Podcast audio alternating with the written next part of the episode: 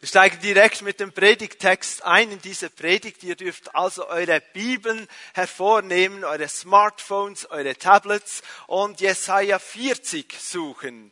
Ab Vers 27. Viele von euch kennen einige dieser, dieser Verse. Vielleicht habt ihr schon mal so einen Zuspruch erhalten in einer schwierigen Zeit, in einer Zeit der Not und es wird euch bekannt vorkommen. Ich lese den Predigtext also aus Jesaja 40, Vers 27 bis 31. Warum also sagst du Jakob und du Israel, der Herr weiß nicht, wie es mir geht und mein Recht ist ihm egal. Weißt du es denn nicht? Hast du denn nicht gehört, der Herr ist ein ewiger Gott, der Schöpfer der ganzen Erde. Er wird nicht matt oder müde. Sein Verstand ist unergründlich. Er gibt den Erschöpften neue Kraft. Er gibt den Kraftlosen reichlich Stärke. Es mag sein, dass selbst junge Leute matt und müde werden und junge Männer völlig zusammenbrechen. Doch die, die auf den Herrn warten, gewinnen neue Kraft. Sie schwingen sich nach oben wie die Adler. Sie laufen schnell, ohne zu ermüden. Sie werden gehen und werden nicht matt.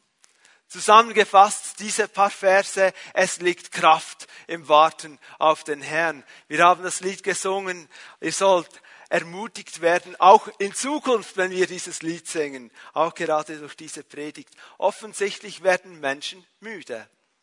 Und damit ist nicht nur gemeint, dass wir nach einem langen Arbeitstag sagen, so, das war's. Es war hart, aber gut. Und jetzt genieße ich meinen Feierabend. Nein, es sind andere Arten von Müdigkeiten, die die Bibel hier anspricht. In Vers 29 das Wort erschöpft ist einfach wirklich matt, ermattet, müde geworden. Das Wort kraftlos kann auch übersetzt werden mit unvermögend oder ohnmächtig. Jemand, der am Ende seiner Möglichkeiten ist, am Ende seines Lateins sagt, ich weiß nicht mehr wie weiter, ich kann nicht mehr, ich habe alles versucht. Jetzt sehe ich keinen Ausweg mehr. Es geht nicht mehr. Ich kann nicht mehr. Es kann psychische, eine physische und psychische Kraft sein, wo du sagst, es geht nicht mehr. Dann in Vers 30 spricht die Bibel über die jungen Leute. Die jungen Leute werden matt und müde. Junge Männer brechen völlig zusammen. Ihr kennt das, die ewige Jugend, ein Traum der Menschheit, etwas, das unsere Gesellschaft auch bewegt. Alle wollen jung bleiben. Die 40-Jährigen wollen jung bleiben, die 50, 60, 70-Jährigen. Ich frage mich, will denn niemand mehr zum Herrn gehen? Alle wollen jung bleiben. Aber hier, die Jugend ist ein Symbol, ein Zeichen von Kraft und Elan und Dynamik und Ideen.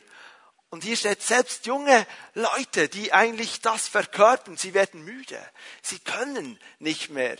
Und noch mehr, sie straucheln, sie fallen, sie brechen völlig zusammen. Das kann auch bedeuten, ich habe diesen Kampf gekämpft, vielleicht in einer Anfechtung, vielleicht in einer schwierigen Situation. Ich habe es nicht gepackt, ich habe es nicht geschafft, ich bin gebrochen.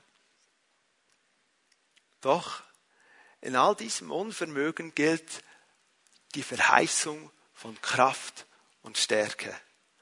So werden wir in der Predigt heute uns zuerst damit beschäftigen, was eigentlich mit Warten gemeint ist. Und dann werde ich in einem zweiten Punkt einfach zeigen, was die Quelle dieser Kraft ist, die uns verheißen ist. Und drittens werden wir uns die Auswirkungen anschauen der Kraft. Und am Ende der Predigt werde ich drei praktische Schritte zeigen, wie wir das umsetzen können und dranbleiben können. Also der erste Punkt, warten mit Erwartung. Jesaja 40, 31, doch die, die auf den Herrn warten. Was heißt auf den Herrn warten? Warten hat eine klare Ausrichtung. Nur warten ist, hat keine Kraft. Eigentlich kann man sagen, nur warten ist gar nicht warten. Wenn du jemand fragst, ähm, wartest du hier? Ähm, der sagt, ja, auf was wartest du? Auf nichts. Dann wartet er eigentlich nicht, weil er steht nur rum. Warten hat eine Ausrichtung. wenn du auf den Zug wartest, auf dem Bahngeleise ein eisiger Wind weht. Ihr mögt euch erinnern, ein paar Wochen, da war die Temperatur immer wirklich unter Null und du stehst dort und du weißt nicht, der Zug kommt in den nächsten Minuten. Niemand macht das. Der geht dann ins Wartehäuschen oder wo ich immer hin, den Warteraum. Du machst es nur, wenn du weißt, der Zug kommt jetzt, dann gleich. Da ist eine Erwartung, eine Ausrichtung. Und dieses Wort,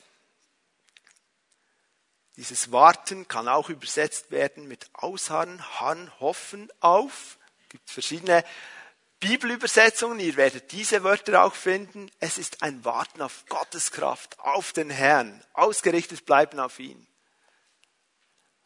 Jesaja hat in der Inspiration des Heiligen Geistes dieses, diese Worte aufgeschrieben. Es ist ein prophetisches Wort, ein Wort der Ermutigung auf eine Zeit hin, die erst noch kommen würde. Das Volk Israel wurde nämlich nach der Zeit Jesajas, fast 150 Jahre nach ihm, wurden die Israeliten deportiert nach Babylonien. Sie mussten dort ins Exil. Sie hatten keinen Tempel mehr, keine Anbetungsstätte mehr. Sie hatten keine Identität mehr als, als Nation, als Volk. Sie hatten kein Land mehr. Das Land ihrer Väter verloren. In dieser Fremde, fremde Sprache, fremde Götter, fremdes Land. Was wird mit uns geschehen? Und dort hinein kommt dieses Wort von Jesaja. Diese Bibelstelle, der Predigtext, den wir gelesen haben, die auf den Herrn warten, erhalten neue Kraft. Dann lesen wir, warum also sagst du Jakob und Israel, der Herr weiß nicht, wie es mir geht und mein Recht ist ihm egal. Das Volk dort im Exil, die hatten die Hoffnung aufgegeben. Nicht alle hatten festgehalten. Sie haben gesagt, ich bin dem Herrn egal. Es interessiert ihn nicht. Er weiß gar nicht, wie es mir geht. Aber Gott hätte eigentlich eine andere Haltung erwartet. Er versucht, die Aufmerksamkeit seines Volkes wieder zu gewinnen, obwohl alle menschliche Hoffnung verloren war. Wer wurde schon mal müde in seinem Leben? Nochmals, nicht dieses Feierabend, diese Feierabendmüdigkeit. Das ist gesund. Liebe Freunde, wenn wir nach einem Arbeitstag nicht müde sind, dann würde ich mal über die Bücher. Haben wir zu wenig gearbeitet? Das ist gut, aber ich nenne Beispiele, schwierige Familiensituationen über längere Zeit, schwierige Beziehungssituationen, die belastend sind, Krankheitssituationen, enge finanzielle Engpässe, dein Arbeitsplatz ist bedroht oder du hast gar keine Arbeit mehr und du setzt alles daran und du fragst dich, werde ich jemals wieder eine Arbeit finden? All diese Art von Müdigkeit. Ihr müsst jetzt nicht die Hände aufstrecken. Ich stelle dann nämlich noch eine Frage. Vielleicht bist du müde geworden und hast sogar gesagt, der Herr hat mich vergessen. Der weiß gar nicht, wie es mir geht. Ich bin ihm egal. Andere erleben Durchbrüche, andere erleben Heilungen, andere erleben, wie Gott ihnen begegnet. Ich bin Gott egal. Vielleicht hast du das schon gedacht. Vielleicht hast du auch schon gedacht, ich habe alles gemacht. Ich habe gefastet. Ich habe gebetet. Wie ein Weltmeister. Ich habe mehr die Bibel gelesen, geforscht, ich habe den Herrn gesucht, ich habe mich gefragt, was ist es, Herr? Was blockiert dein Wirken? Wieso bin ich immer noch hier und und der Durchbruch ist noch nicht gekommen. Vielleicht waren das deine Fragen. Und heute bist du vielleicht auch in einer Situation, wo du sagst, ich bin mitten in dieser Krise, die du beschreibst. Ich kann wirklich fast nicht mehr. Aber du sollst heute ermutigt werden. Ermutigt werden, auszuharren, zu warten, zu wissen, es gibt eine neue Kraft für die, die auf den Herrn warten. Darf ich fragen, und jetzt darfst du die Hände heben, hast du schon mal so eine Durststrecke erlebt und erlebt, wie eine Veränderung gekommen ist, wie du neue Kraft bekommen hast, wie ein Durchbruch gekommen ist. Und im Rückblick jetzt kannst du sagen, dort hat der Herr mir geholfen. Darf ich mal sehen? Hat das jemand? Ich wusste es. Schaut euch mal um. Es gibt Hoffnung. Es gibt Hoffnung. Die Bibel ist voller Geschichten übers Dranbleiben, Ausharren, übers Hoffen, übers Warten. Ich denke manchmal, die Bibel besteht aus diesen Geschichten. Aus Menschen, die aufgefordert wurden. Glaube, vertraue, bleibe dran. Abraham bekam eine Verheißung. Du wirst ein Vater vieler Völker sein. Ein, ein Sohn wirst du bekommen. Hat dann versucht, dieser Verheißung irgendwie auf die Sprünge zu helfen.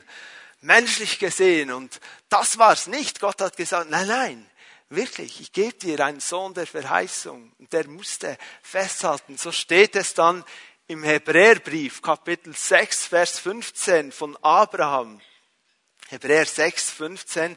Und Abraham, der unbeirrbar auf die Erfüllung wartete, hat erlebt, wie Gott seine Zusage wahrmachte. Unbeirrbar hat er gewartet. Ja, er hat sich selber ein bisschen in die Irre gebracht, aber dann hat er wieder, er ist wieder gepackt.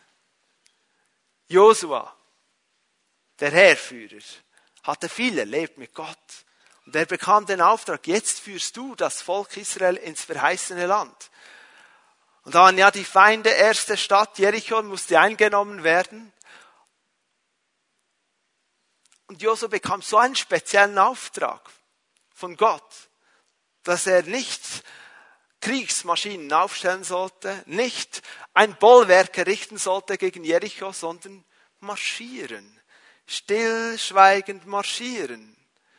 Stellt euch mal vor, rund um die Stadt, am ersten Tag hat es wahrscheinlich noch gut geklappt mit Schweigen. Dann wieder ein Tag, wieder ein Tag. Was wäre geschehen, wenn sie am fünften Tag gesagt hätten, wir haben den Herrn nicht richtig gehört. Das kann ja nicht sein. Da geschieht nichts. Das stimmt sicher nicht, dass wir nochmals gehen müssen, nochmals marschieren müssen. Kann ja nicht sein. Gehen wir nochmals ins Gebet. Vielleicht gibt es einen Plan B. Oder vielleicht hat er es symbolisch gemeint. Dann sind sie wieder marschiert. Tag sechs. Ich bin überzeugt, die, haben, die hatten schon ihre Fragen. Und ganz sicher auch Josua hatte seine Fragen. Und am siebten Tag eine Runde, zwei Runden. Was wäre geschehen, wenn sie gesagt haben nach sechs Runden, ich kann es nicht mehr glauben? Da wird nichts geschehen. Wir machen uns lächerlich. Wir sind Idioten hier. Was machen wir hier? Die spotten uns aus, die lachen sich kaputt. Sie wären weggegangen, wären die Mauern gefallen, sie hatten die sieben Runden beendet und dann das Kriegsgeschrei und der Herr kam. Die Mauern waren flach, Durchbruch war da. Dranbleiben. David, ein anderes Beispiel, ein junger Mann zum König gesalbt. Der wusste, ich habe eine Berufung. Ich werde König über Israel. Und dann wurde er jahrelang verfolgt vom König, der in Charge war, der noch gesetzt war. Jahrelang verfolgt. Zu Unrecht. Er hat König Saul gedient. Zu Unrecht wurde er verfolgt. Da gab es diese Situation, wo er sich sein Königreich nehmen konnte. Seine Männer haben ihm gesagt, nutze die Gelegenheit. Jetzt, du kannst den schlafenden König durchbohren ihn mit deinem Speer und du wirst König, mach's doch jetzt. Vielleicht war es auch nicht ganz uneigennützig, die haben sich vielleicht gesagt, ich will nicht mehr dauernd von Höhle zu Höhle in der Wüste mit diesem David. Wäre schöner im Palast, also zieh das Ding jetzt durch. Und er sagte, nein, das ist immer noch der Gesalbte des Herrn. Ich werde nicht die Berufung, die Gott mir gegeben hat, selber in, ins Leben bringen. Das tue ich nicht. Gott hat gesprochen, aber ich werde warten. Warten, bis er kommt und sein Wort wahr macht. Viele mehr, viele, viele mehr in der Bibel, viele Geschichten. Warten bedeutet warten mit einer klaren Ausrichtung. Aktiv, dranbleiben, ausharren. Und trotzdem, die Herausforderung bleibt. Die Bibel sagt uns nämlich nicht immer, wie lange wir warten sollen, wie lange wir ausharren sollen, wie lange wir noch warten sollen. Wie können wir also den Mut behalten, dran zu bleiben, weiter zu hoffen, weiter zu warten, wenn alles dagegen spricht? Warten kann kein Mensch aus eigener Anstrengung. Lass mich das erklären. Viele Menschen verändern sich in Zeiten, wo sie schwierigste, vielleicht auch dramatische Situationen erleben. Ganz, ganz schwierige Situationen, Todesfälle, vielleicht ein Kind verloren, vielleicht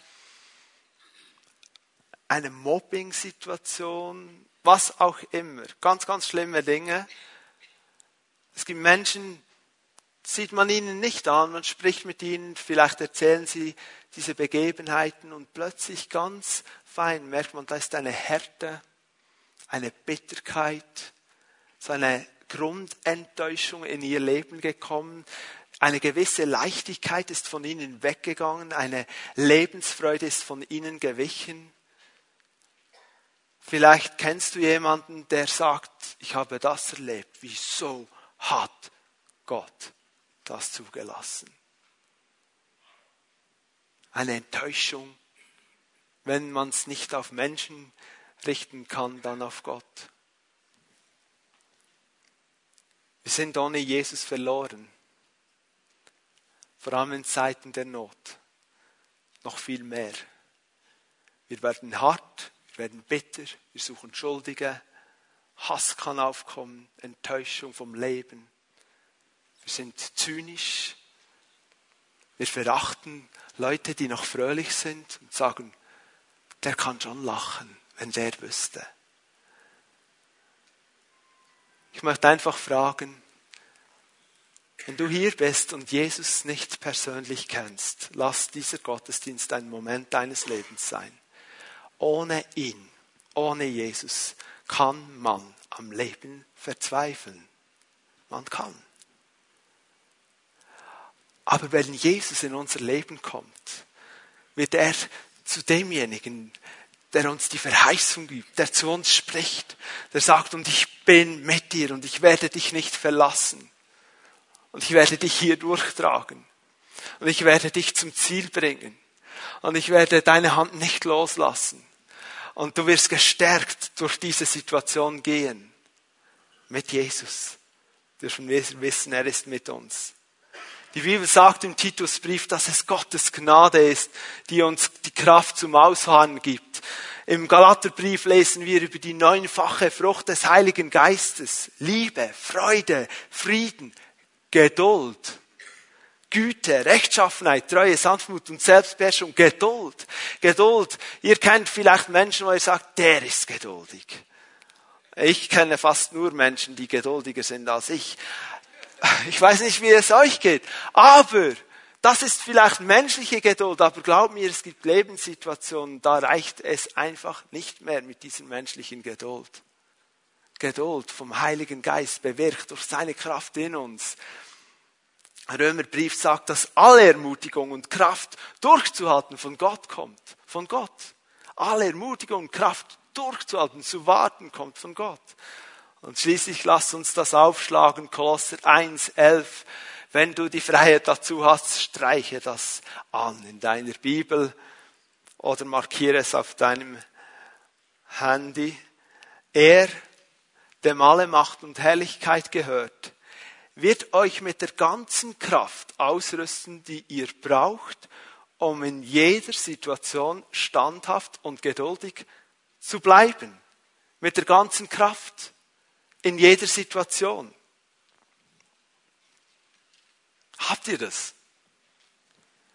Nicht in fast jeder oder in vielen Situationen oder ziemlich vielen oder fast, fast immer jeder Situation und zwar nicht mit der halben Kraft, den Rest musst du noch selber, mit der ganzen Kraft.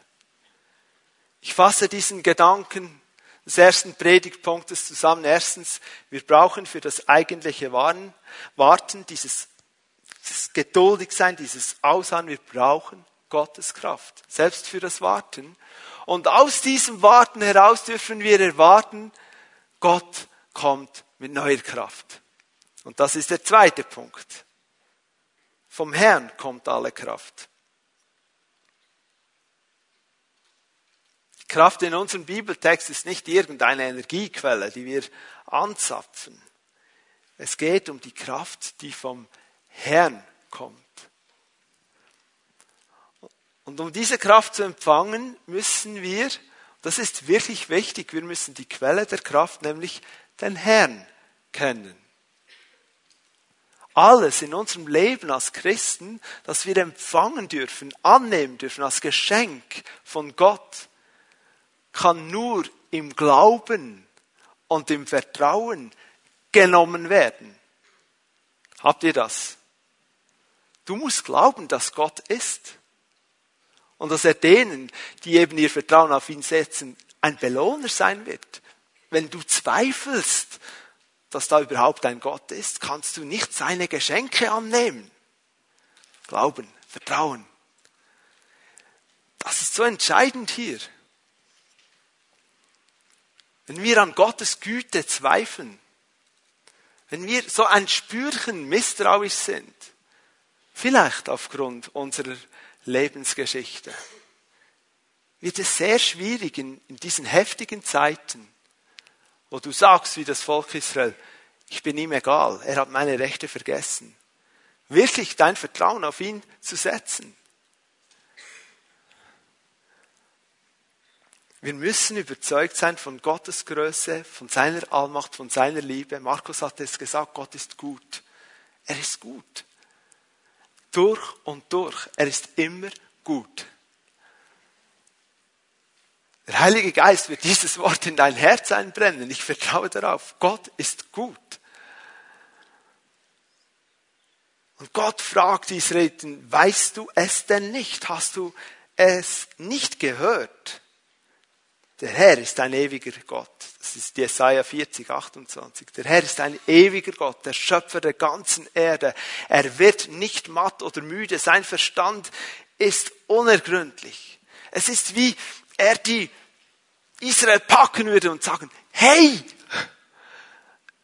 hast du es nicht begriffen, wer ich bin? Er sie am liebsten mal so ein Klaps, wach auf. Die Jugendlichen würden vielleicht sagen, Kollege, weisst du das nicht? Wie, wie können die Israeliten, wie können sie das verpassen? Was sollte Gottes Volk wissen von Gott? Was sollten wir wissen von Gott? Der Herr ist ein ewiger Gott etwas Erstes, das wir wissen sollen und auch heute wissen dürfen. Ewig ist eine zentrale Eigenschaft von Gottes Wesen. Er ist El Olam, der ewige Gott. Und wir sind nicht ewig. Wir werden geboren und wir haben ein Ablaufdatum. Aber Gott ist außerhalb von Raum und Zeit. Er hat keinen Anfang und kein Ende. Und obwohl er außerhalb von Raum und Zeit ist, wirkt er hinein innerhalb von Raum und Zeit. Der ewige Gott. Beim brennenden Dornbusch stellt sich der Herr Mose als Jahwe vor. Ich bin, der ich immer bin, oder ich werde sein, wer ich sein werde. Der, unser Gott, Jahwe, ist der ewig Seiende. Gott ist immer jetzt. Er ist der ewig heutige Gott. Absolut präsent. Ein Mensch kann höchstens ewig gestrig sein.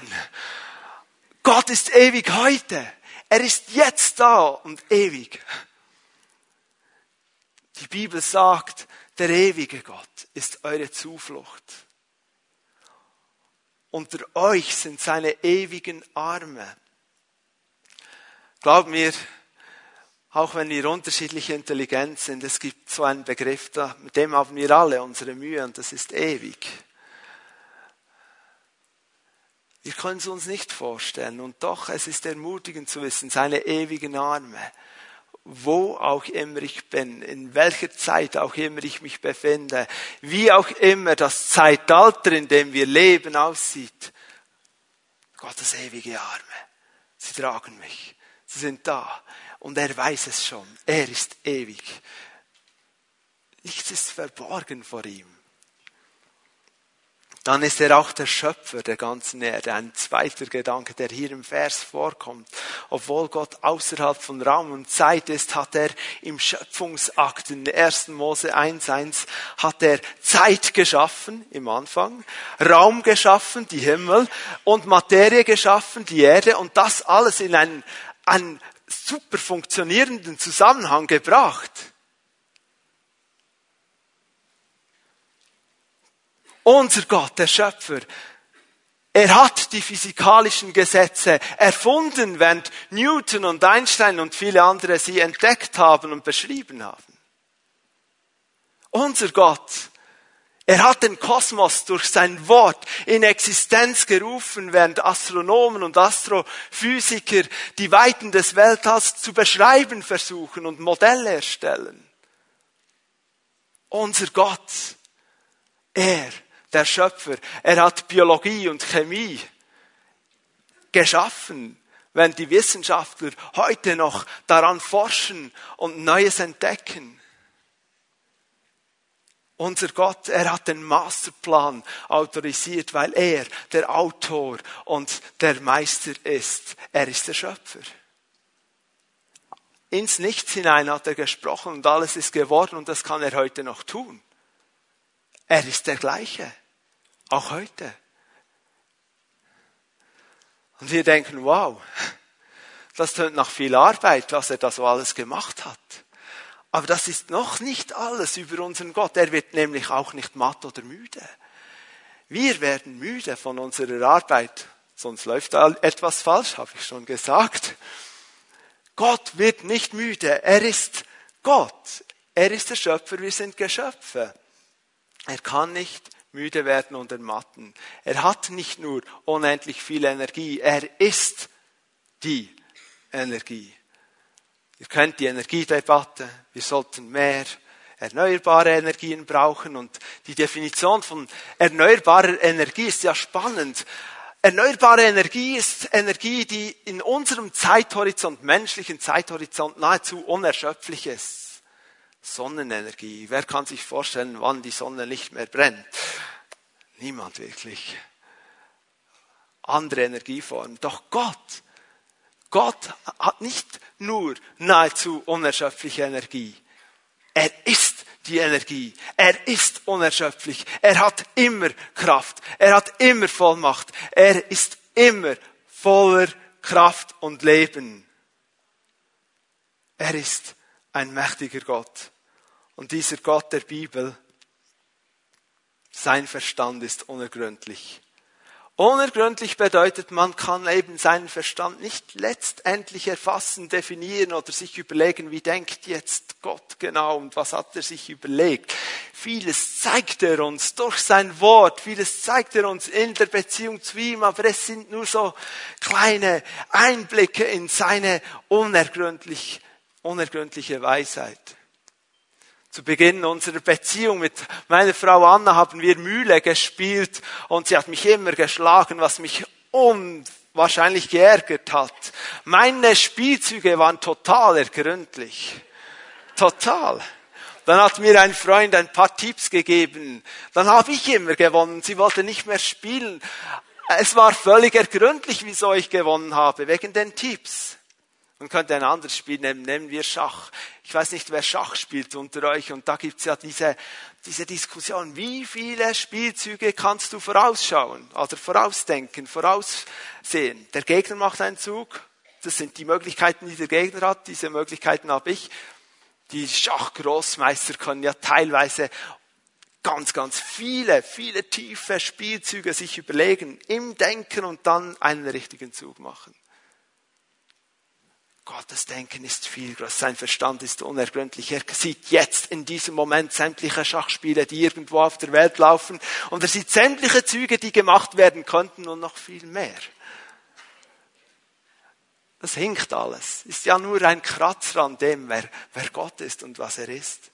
Aber können wir vertrauen darauf, dass er weiß, dass er uns sieht, dass er unsere Leben kennt, dass er haargenau weiß, was morgen auf uns zukommt und was gestern war und was der große Zusammenhang ist, dass er in Kontrolle ist, dass er derjenige ist, der keinen Plan B braucht, weil sein Plan A so perfekt ist.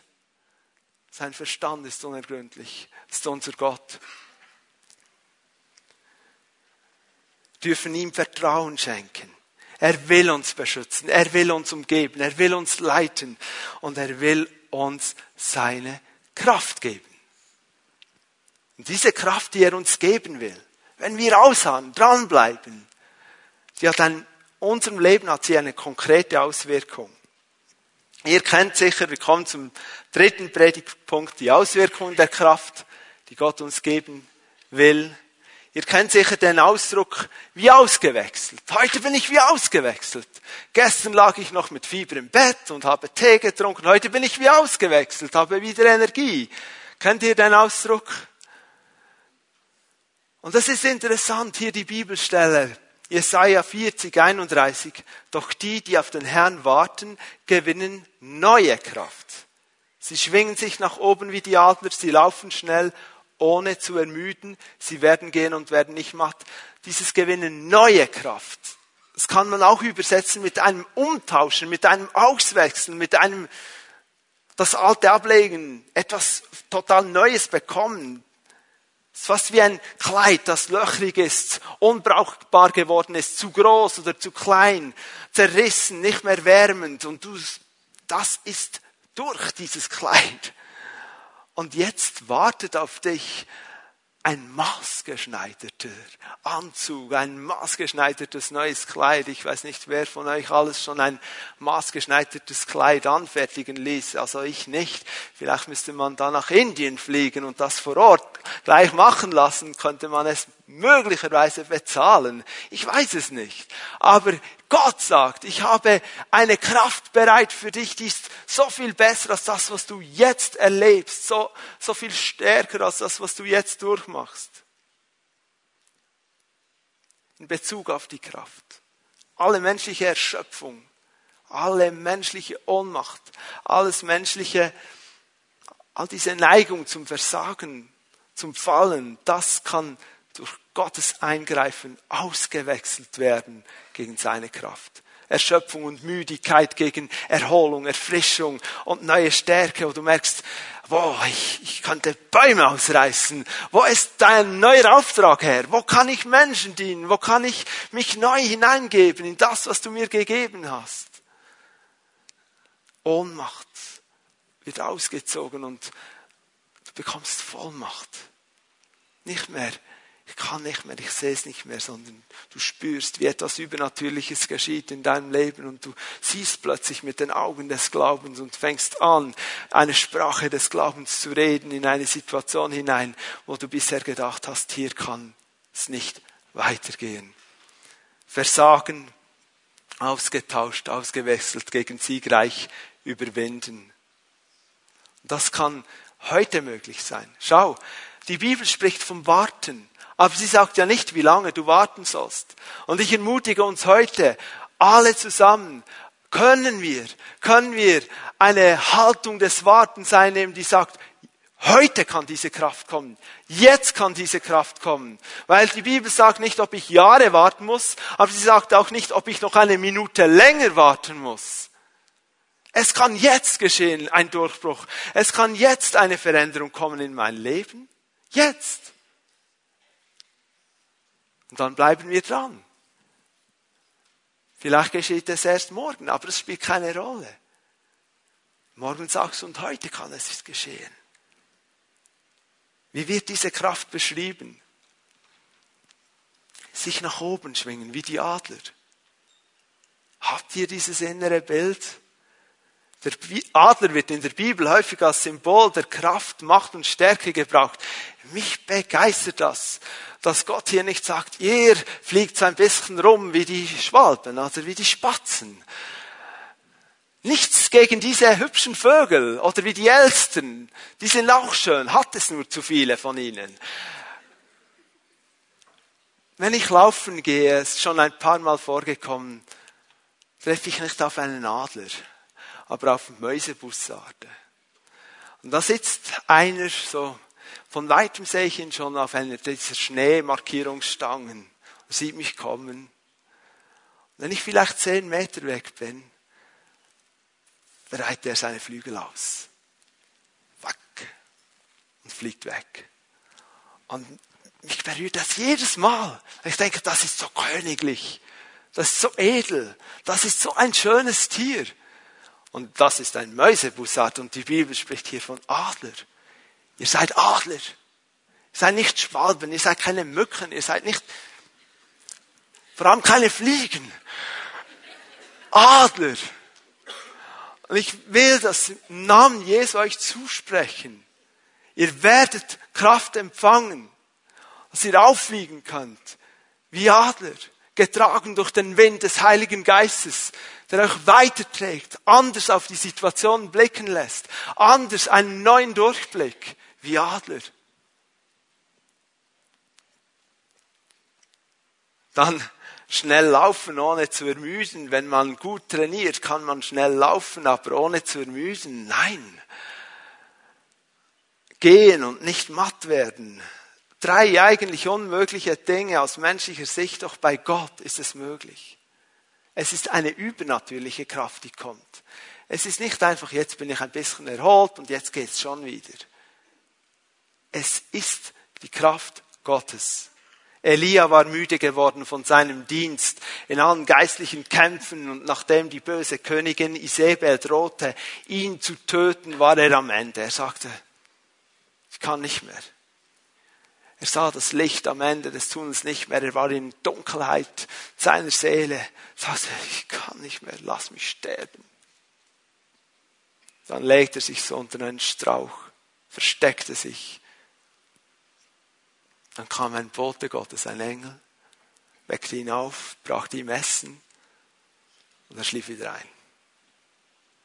Der Engel kam wieder, gab ihm Essen und sagte, jetzt steh auf und geh.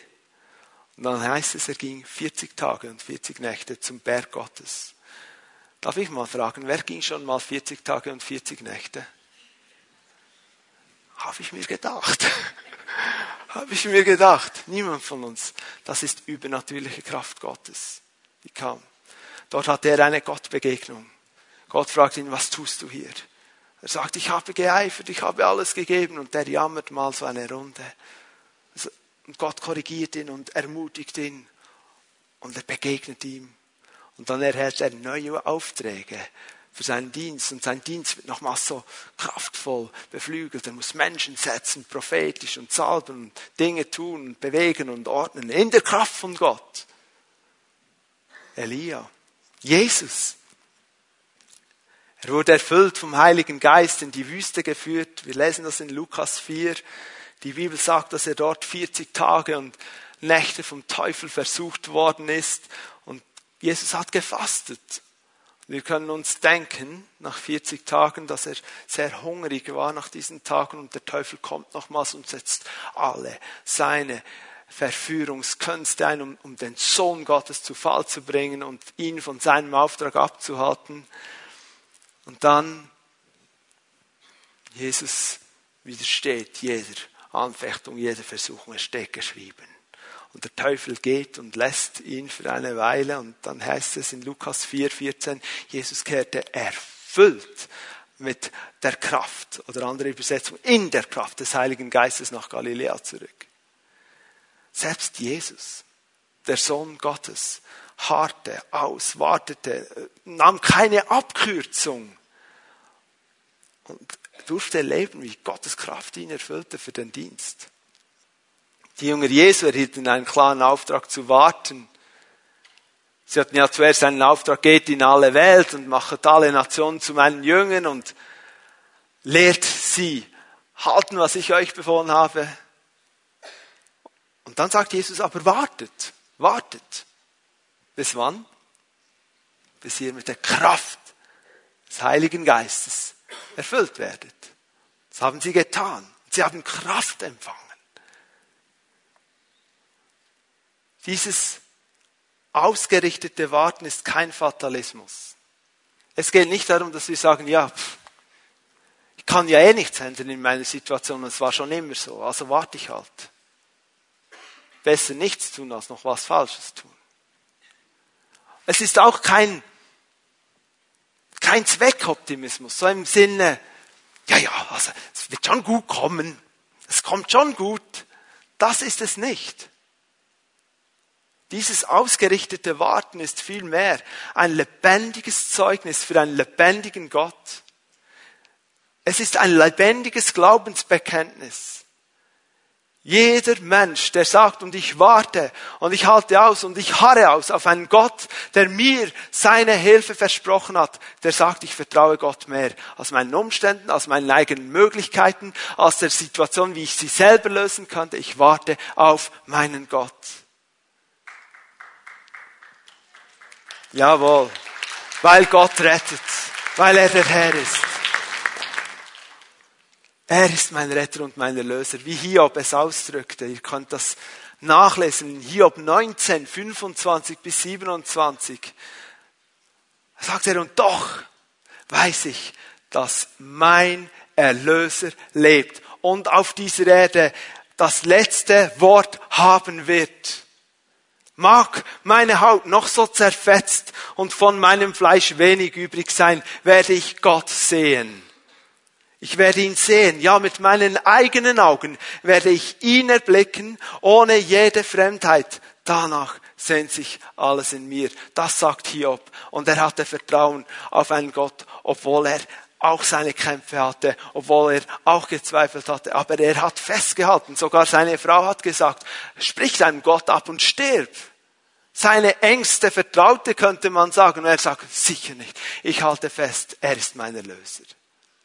Und dann lesen wir ein paar Kapitel später in Hiob 42, dass er sagt, diese bekannten Worte, ich hatte von dir bisher nur vom Hören sagen vernommen, ich habe gar nicht verstanden, du guter Gott, wer du bist. Und jetzt, und jetzt hat mein Auge dich gesehen, das, was er vorhin gesagt hat, und ich werde dich, Herr, sehen, ist geschehen. Der Durchbruch ist gekommen, die Kraft ist gekommen.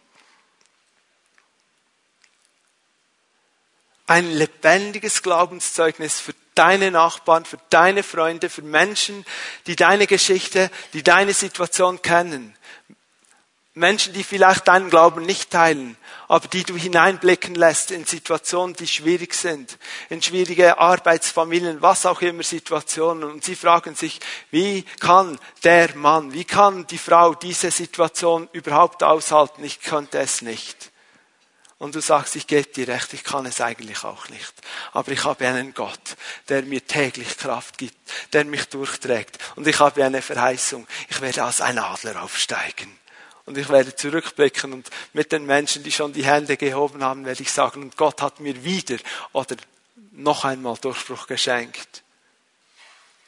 Wollen wir ganz neu mit Hiob bekennen, ich weiß, dass mein Erlöser lebt wie das Buch des Propheten Micha sagt in Micha 7, 7.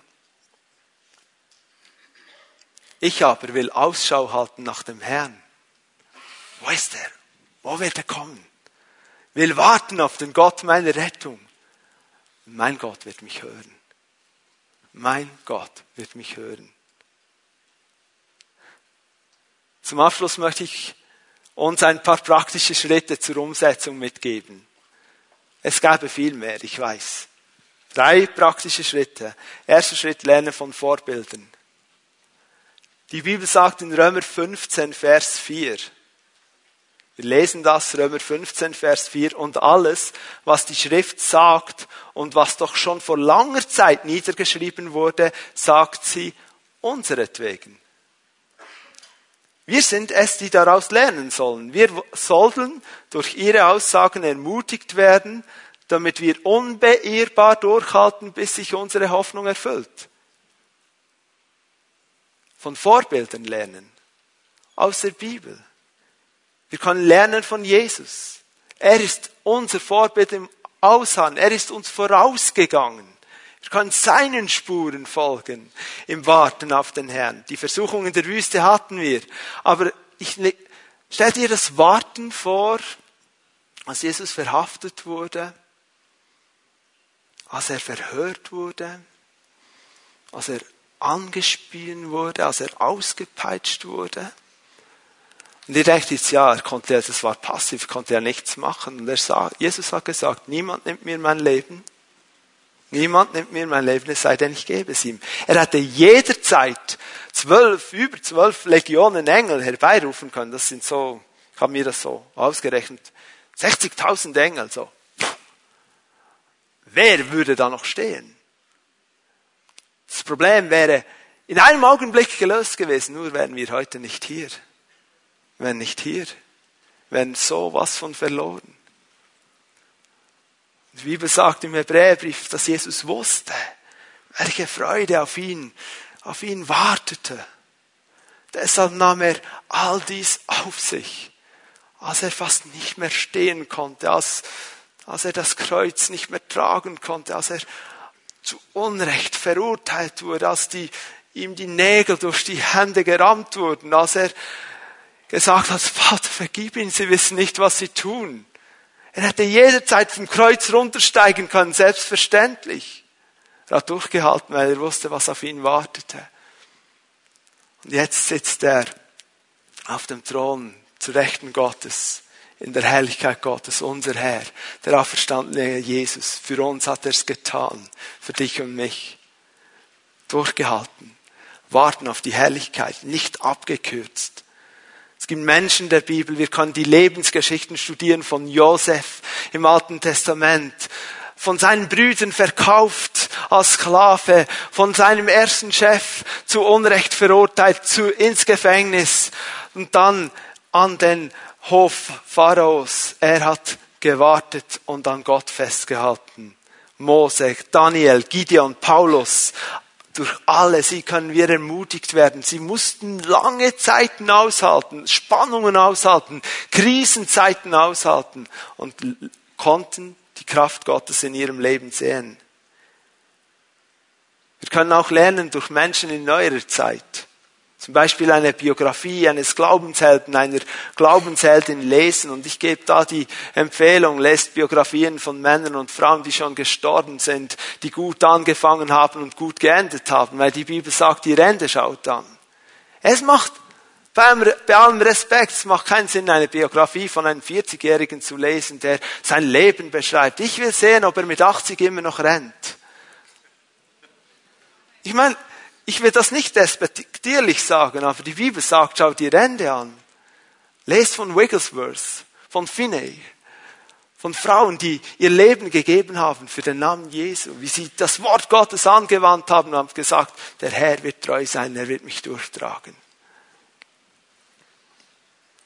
Und dann dürfen wir aber auch lernen von Glaubensgeschwistern. Wir können uns gegenseitig ermutigen. Ihr habt die Hände gesehen vorhin. Viele hier, fast alle haben die Hände gehoben und haben gesagt, ich habe schon Durchbruch erlebt. Erzählt es einander. Macht euch Mut in Krisenzeiten. Sagt, weißt du, ich kenne, ich weiß, wie du dich jetzt fühlst. Ich kann das so gut nachvollziehen. Lass uns zusammen beten. Wir wollen hören auf den Heiligen Geist. Der Durchbruch wird kommen. Gott wird treu sein. Ein zweiter Schritt. Ermutige dich durch Gebet, Lobpreis, durch das Wort Gottes. Jakobus 5, 13. Macht jemand von euch Schweres durch? Dann bete er. Erlebt jemand eine Zeit der Ermutigung? Dann singe er Loblieder. Lies die Bibel. Lest die Bibel, bet jeden Tag. Vielleicht kennt jemand dieses Kinderlied noch. So eine tiefe Wahrheit. Lest die Psalmen. Es sind Lieder von von Gott und zu Gott und über Gott, geschrieben aus allen möglichen Situationen, die man sich nur erdenken kann und die Gott ehren und ihm den Platz geben, der ihm gebührt und die ermutigen, weil es Wort Gottes ist. Jesus fokussierter Lobpreis, sage ich bewusst so. Lobpreis, der ihn besingt, über seine Größe singt, nicht über meine Probleme. Wir sollten eine Haltung haben, dass wir zu den Bergen sagen, ich sage dir jetzt, wie groß mein Gott ist und nicht, ach Herr, der Berg ist so groß. Also Lobpreis, der Jesus groß macht. Das kann so ermutigen. Und wenn du nicht gerne singst, dann höre Lobpreis, der Jesus groß macht. Und wenn du gerne singst, ich habe nicht gesagt gut, ich habe gesagt gerne singst, dann preise ihn mit deiner Stimme. Du kannst auch einen Psalm laut vorlesen, ist auch ein Lied, musst ja nicht, kannst es rappen. Und Schritt drei, der ist simpel zu merken. Gib niemals auf, die Schritte eins und zwei zu befolgen. Gib niemals auf. Niemals. Never ever give up. Jetzt kommt das nicht christliche Zitat, aber es hat eine tiefe Wahrheit. Winston Churchill sagte, if you are going through hell, keep going. Wenn du durch die Hölle gehst, geh einfach weiter. Das ist wahr. Vielleicht stehst du in einer Situation und sagst, ich kann nicht mehr. Das ist die Hölle. Ich möchte dich ermutigen vom Wort Gottes her, geh weiter. Geh weiter. Gott ist da, er trägt dich.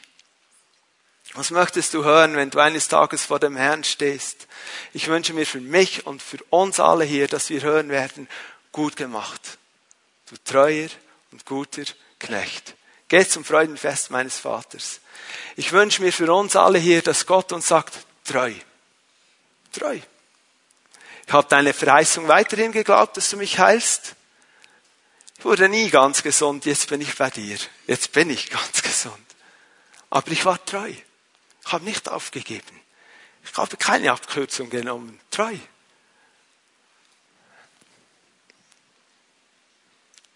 Wir können einander ermutigen weiter zu glauben, auch wenn alles dagegen spricht. Letzte Bibelstelle, Jakobus 1,12.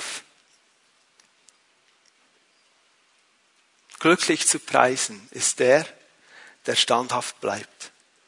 Wenn sein Glaube auf die Probe gestellt wird. Hier sind Menschen, deren Glauben auf die Probe gestellt wird. Jetzt oder auch schon wurde. Denn nachdem er sich bewährt hat, wird er als Siegeskranz das ewige Leben erhalten, wie der Herr es denen zusagt, die ihn lieben. Gib niemals auf. Gib niemals auf, die ersten beiden Schritte zu befolgen, von Vorbildern lernen, dich ermutigen lassen durch Gebet, Lobpreis und Wort Gottes, ganz persönlich auch. Wir sind am Schluss der Predigt und wir wollen beten. Darf ich euch bitten, nach vorne zu kommen? Wir wollen beten, auf Gott hören. Was hat Gott in dein Herz getan? getragen? Was hat Gott, wo hat Gott dich angesprochen? Lasst uns zusammen aufstehen. Ausgerichtet bleiben jetzt auf den Herrn. Wenn du hier bist und Jesus nicht persönlich kennst, du denkst, so kenne ich Gott nicht. Ich weiß viel von diesem Gott, aber ich weiß nicht, wer er wirklich ist. Und du möchtest diesen Jesus kennenlernen, kannst du heute dein Leben Jesus geben. Heute. Wenn du hier bist und sagst, ich entdecke etwas in meinem Herzen. Ich entdecke, dass ich Mühe habe, Gott zu vertrauen.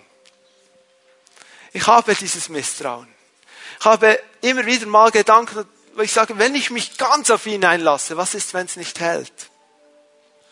Und du spürst, dass Gott dich jetzt sieht. Er ruft dich, er sagt, komm, das ist dein Tag.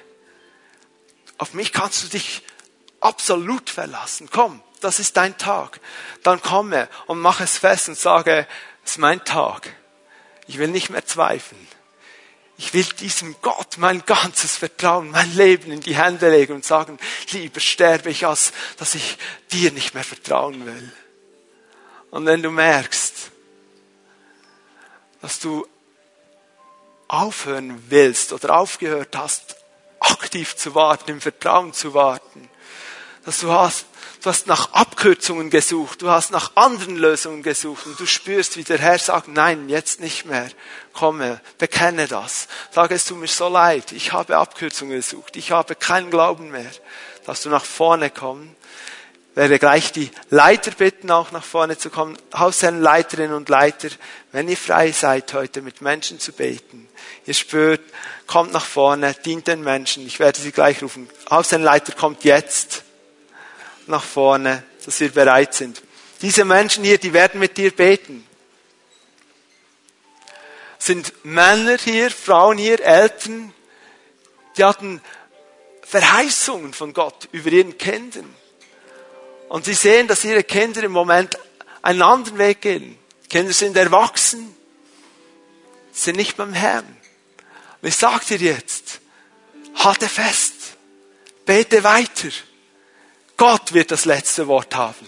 Bete weiter. Wenn du Ermutigung brauchst in dieser Hinsicht, komm nach vorne und sag, kannst du einen Moment mit mir beten, dass ich wieder den Glauben habe und das Vertrauen habe, dass hier Durchbruch kommt.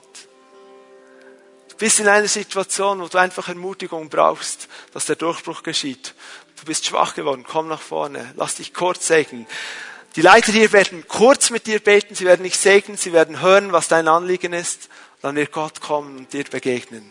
Markus schließt später den Gottesdienst ab. Wir singen noch ein Lobpreislied zusammen. Danke.